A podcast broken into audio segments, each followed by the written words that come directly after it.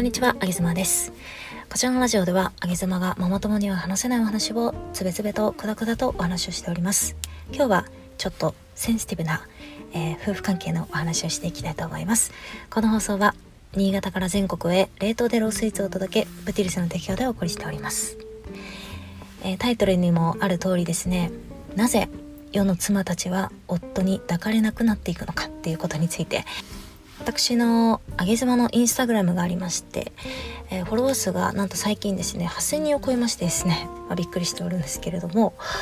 えっ、とせっかく、まあ、8000人もこう投稿を見てくださる方がいるのであればということで、えーたまにですねアンケートを取っておりますストーリーズでアンケートを取ってるんですけれどもそれがまさしくこのタイトル「どうして、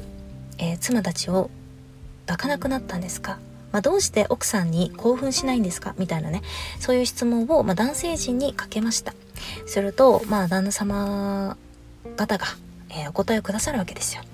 でインスタグラムのストーリーズなので自分が回答しても、まあ、名前をさらされることもないですしただただ上げ妻にこうひっそりと、えー本心が届くみたいなものですので皆さんなんかこうねあの生々しい答えをくれるので、まあ、これがリアルなリアルな、えー旦那様の回答ですよということで今日お話をしてまいりたいと思います。ちなみに、えー逆パターンのですねなぜ妻たちは夫に興奮しないのかっていうところも、えーアンケート取りましたんでちょっと別の回に行ってねご紹介したいと思います、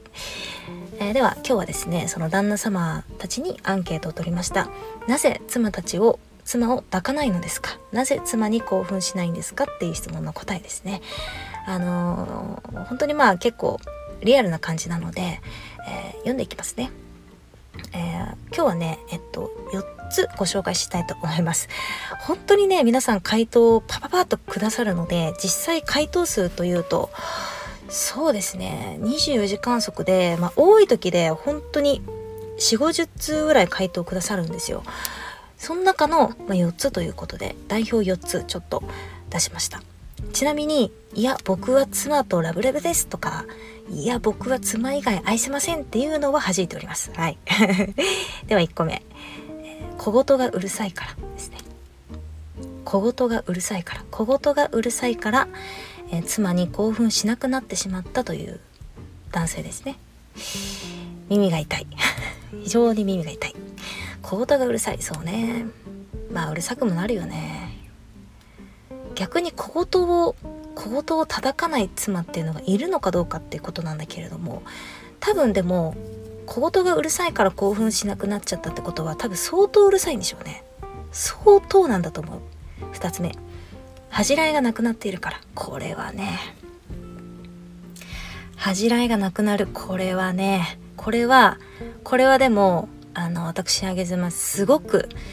もうこれは自分のこう夫婦関係におけるポリシーと言っても過言ではないぐらい私はここ結構気をつけてますよ。小言はちょっとごめんなさい。でも恥じらいについてはちょっとここは胸を張って言えるかもしれない。まあ例えばですねこう下着姿でうろうろしたりですとかまあそうねうんなんかこうノーブラでノーブラでいたりだとかまあまあノーブラが好きな方もいるけれどもねなんかそういう理由じゃなくてただ楽だからみたいな感じでいるとか、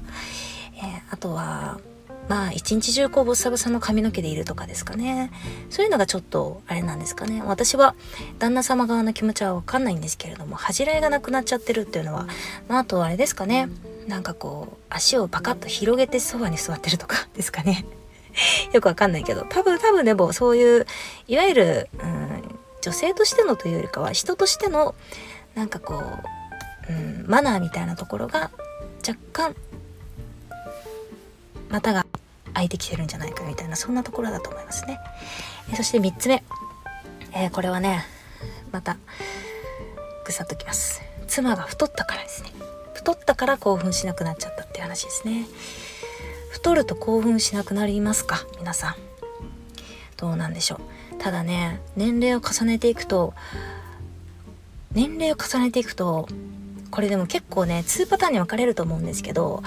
年齢を重ねていくと太っていく人と年齢を重ねていくとあのめちゃくちゃガリになっていく人が実際いて私の周りでもいるんですけどガリになっていく人ってね急におばあちゃん急におばあさんかおばあさんなの？っていう感じで一気になんか老けるんですよ。急におばあさんななんかお猿さんみたいな感じになっちゃうんですよ。急にね。だから私ね太ってく方がまだいいのかなとかって思っちゃうんですよね。太ってく方がなんかまだ可能性があるじゃないですか。そのなんかお肌もおばあさんみたいな感じじゃないしなんか痩せれ痩せれ痩せたらまたちょっと綺麗になるんじゃないかみたいなそんな可能性があるからまだ太った方がいいんじゃないのかなと思うんですけれども、まあ、ただねあの私もジムに、まあ、頻繁に通っておりますが、まあ、いい感じでこうボディをキープするっていうのはね特に出産を経験した女性っていうのはこれかなりハンデがあります。もうなんかね息吸ってるだけでお腹が出てきますから普通になんか。息吸ってるだけでちょっと太ったりするからね。相当頑張んないと、ま、うんまあ1年前2年前の体型をキープするっていうのは難しいですよ。で徐々に徐々に体をこう締まっていくっていうのもやっぱり難しいんだけれどもでもうーんなんかこう食事制限頑張ってたりちょっと一緒にあのウォーキングいてくれないとかっていう姿がもしかしたら可愛らしいのかもしれないですよね。なんかそういう姿がね。そして最後言いますね。え何でも知ってしまったから。何でも知ってしまったから興奮しないということですね。これはどうなんでしょうか。うんまあよくミステリアスな女性がモテるとか言いますけれどももう生活を共にしている時点で何でも知っちゃうよね。だってなんなら手を伸ばせばスマホの中を見れちゃうわけじゃないですか。なんならね。で、まあ、日記書いてる方は手帳なんかも置いてあるだろうしね。パソコンもちょっとスイッチをされたら見えちゃうしね。私はまああの3つぐらいロックかけてますけどね。何でも知っちゃうから何でも知っちゃったから興奮しないっていうことですね。皆さんいかがでしょうか？うん、まあ、ただ最後のまあちょっと私の話をしちゃって申し訳ないんですけれども最後の話だけで言うと何でも知ってしまった私は夫に対してはほぼほぼ知られていない。というふうに自負していますね。自分の10割があったら彼が知ってるのは多分1割も満たないぐらい。一緒に生活しているしそれこそ夫婦なんですけど多分1割にも満たないぐらいの情報量なんじゃないのかなって思ってます。私が普段何をしているか。え、もちろんオンラインオンラインをやってるってことも知らないので、まあ、リアルのインスタのアカウンアカウントは知ってますけれどもそれぐらいですし知らないのでうん。まあ9割以上私はミステリアスは保ててるんじゃないでしょうか。保とうと思って保っているわけではないんですがうーんまあ私の心の鍵がちょっと強いもんで勝手にそうなっちゃうって話ですね。ラッキーでした。はい。皆さんはいかがでしたでしょうか。そして最後にね、えー、女性から DM をいただきましてこちらが私の心をくさっと刺した。そして皆さんにも是非シェアシェアをさせていただきたい。DM がありますんで最後に共有させていただきたいと思います、えー、女を忘れすぎという人に言いたいと。なぜ女を忘れるのか。そこまで考えなさいと、えー、女を思い出す努力をやれるだけやった上で手を尽くした上で言いなさいよ。と私は思いますというね。そういう DM を最後に添えて、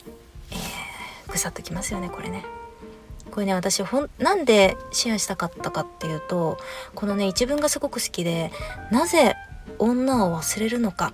そこまで考えなさいというこの一文ねまるで三輪明宏さんに言われているかのような細木和子さんが言ってきたかのようななぜあんたあんた、あんたなぜ女を忘れるのか。あんたズバリ言うわよ。なんかこういうこと言ってましたね。あんた死ぬわよみたいなこと言ってましたね、細木さんね。それぐらいパンチ効きましたね。私の胸にね、ずさっと入りました。どうして女を忘れるのかっていうところを考えるって確かに大事だなって思いましたね。うん私あげ様の話を最後に言いますですね。やっぱり女を忘れたタイミングっていうのはあってで振り返って考えてみるとなんで自分はあの時女を忘れたのかって考えてみたんですよ。でね結論私は女をを、えー、忘れたんじゃなくて女を捨てようと自分で決めたんですね、えー、当時は、まあ、夫ちゃんに対してもうなんかドキドキする気持ちとかうんまあ本当にパートナーシップが最低だった頃を振り返るともうこの人とは本当にもうさよならしようって思ってた時期があったんですよね。でその頃を振り返ってみるとこの人とはもう離れるからわざわざこの人のために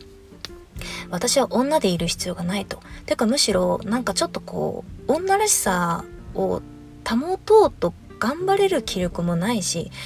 うん、わざわざこの目の前の男性に